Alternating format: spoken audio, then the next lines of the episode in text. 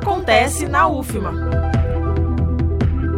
No período de 8 a 10 de setembro, acontece a primeira edição da Jornada de Ciências Humanas e Sociais, Territorialidades e Culturas em Tempos de Resistências. O evento é promovido pelo curso de Ciências Humanas, Sociologia da Universidade Federal do Maranhão, Campus São Bernardo.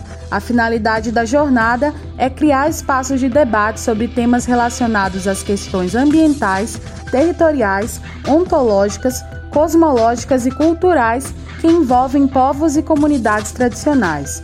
Os encontros são destinados a alunos da educação básica, graduandos, professores da educação básica e do ensino superior, profissionais e pesquisadores, bem como as comunidades tradicionais e aos movimentos sociais. As inscrições são gratuitas e podem ser feitas por meio de preenchimento de formulário online pela página do evento na plataforma Deutsche ou no link disponível no site portalpadrão.ufma.br. O prazo para submissão dos trabalhos nos simpósios é até o dia 12 de julho.